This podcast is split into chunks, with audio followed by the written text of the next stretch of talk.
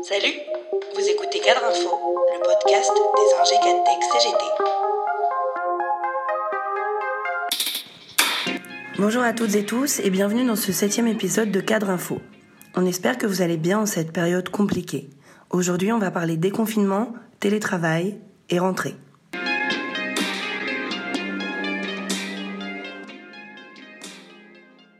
On, essaye de faire, depuis, depuis euh, qu'on est rentré de vacances, d'être présent à côté des salariés. Pendant des mois, nous, salariés en responsabilité, on a serré les dents pour faire face au télétravail en mode dégradé.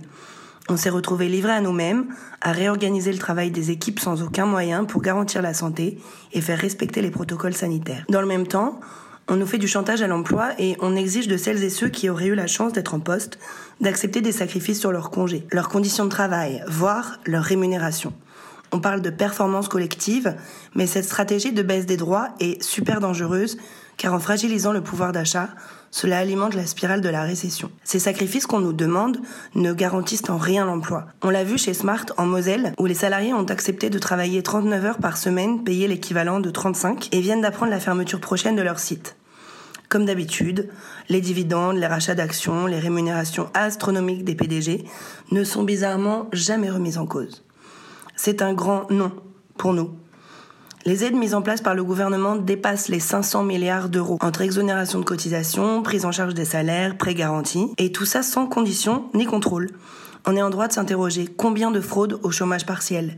Combien d'entreprises qui continuent à verser des dividendes? Combien qui licencient tout en bénéficiant d'aides publiques? Ces aides doivent être un levier pour exiger la définanciarisation des entreprises, pour leur imposer le maintien de l'emploi, la rémunération des qualifs et la mise en place de l'égalité salariale, le défi environnemental, l'investissement dans la recherche et l'innovation. C'est ce qui, euh, doit nous interpeller tous, c'est que euh, comme on dit que la santé, et on a raison, c'est important, l'emploi ne doit pas euh, nous éviter qu'on se protège. Je l'ai dit tout à l'heure.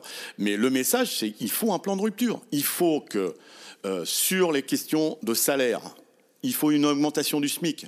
Je, le répète, tous ceux qu'on a applaudis, ils sont payés comme avant, et pourtant ils étaient essentiels.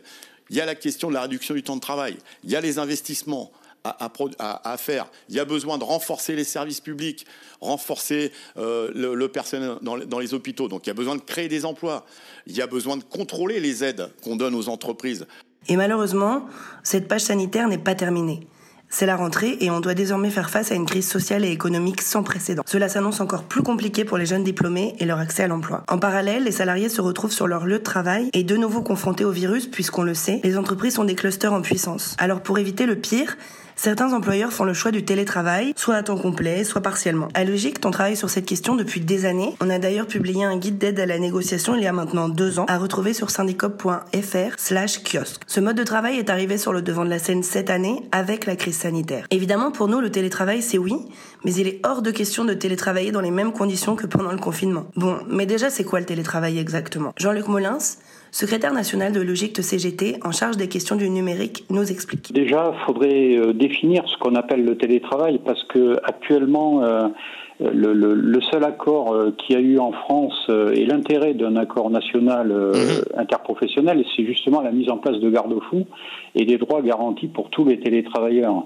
Or, euh, aujourd'hui, ce qu'on constate euh, par rapport aux rencontres paritaires qui ont lieu avec euh, les représentants des employeurs, c'est qu'il n'y a pas la volonté de leur part de remettre à jour cet accord interprofessionnel qui date de 2005 euh, sachant que ben, les conditions euh, de travail, l'utilisation des nouvelles technologies, euh, le smartphone, il ne faut pas oublier que ça date de 2007, donc on a besoin de repartir de ce qu'est le télétravail aujourd'hui et de définir ce qu'est le télétravail aujourd'hui.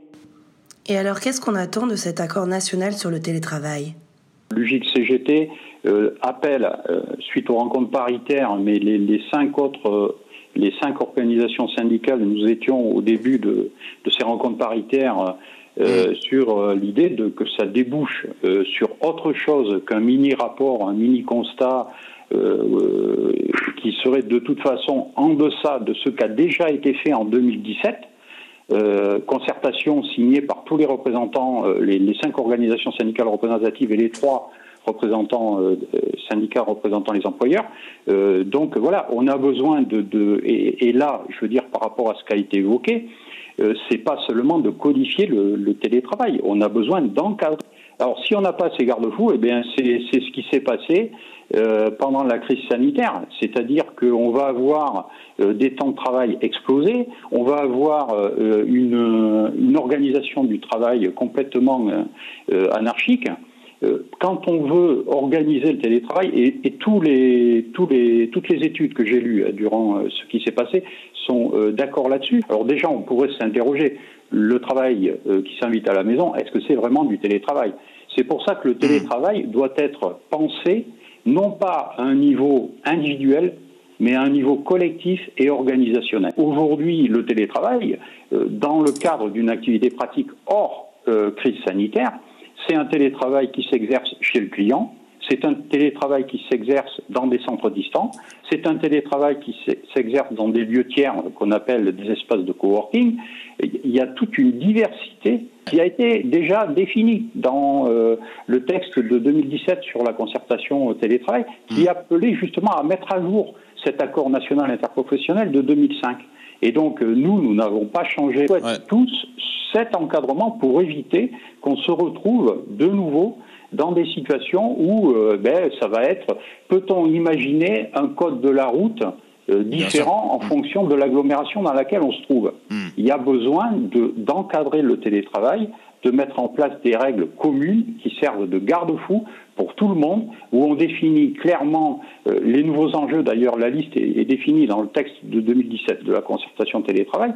La question du droit à la déconnexion, euh, qui, qui, je veux dire, euh, c'est ces sources, le, le problème de l'équilibre vie privée vie professionnelle, il est directement lié à ça. Le télétravail tel qu'on l'a connu, euh, qui est du pseudo-télétravail, c'est pas vraiment du télétravail, euh, justement a mis en évidence que le droit à la déconnexion, il est nécessaire.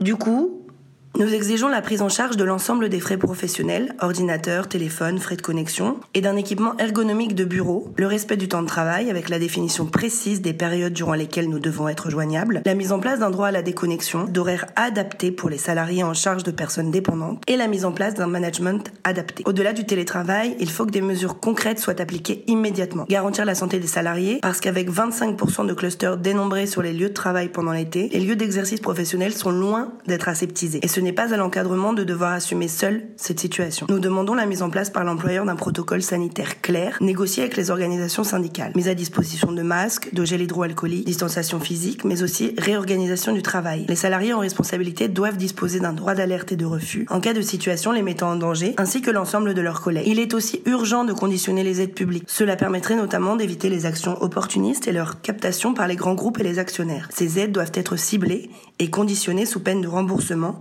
voire de poursuites judiciaires. Il faut aussi mettre en place un plan de relance ciblé sur la réindustrialisation et l'aménagement du territoire. On s'est rendu compte des effets des délocalisations pendant cette crise sanitaire avec notamment la pénurie des masques que nous ne sommes même plus capables de produire. Enfin, il y a urgence à définanciariser les entreprises. On vous en parle depuis très longtemps, mais il faut renforcer les droits des salariés, notamment en leur permettant de s'exprimer et d'intervenir sur les choix quotidiens de gestion de l'entreprise et sur ses orientations stratégiques. Cette crise sanitaire nous a révélé une chose essentielle. Nous voulons un modèle économique et social durable qui garantisse la santé et la sécurité au travail. Nous voulons nous réapproprier notre vie professionnelle. Nous invitons d'ailleurs les salariés à témoigner sur letravaillestanou.fr de leur vie au travail afin de mieux identifier les moyens et les objectifs concrets du changement pour plus de sens, de professionnalisme, de sécurité et d'efficacité. Nous voulons également la reconnaissance des qualifs et des compétences, l'équilibre entre vie privée et vie pro. Nous exigeons également l'abandon des réformes des retraites et de l'assurance chômage, suspendues grâce à nos actions. Et pour toutes ces raisons, on se donne rendez-vous le 17 septembre dans la rue.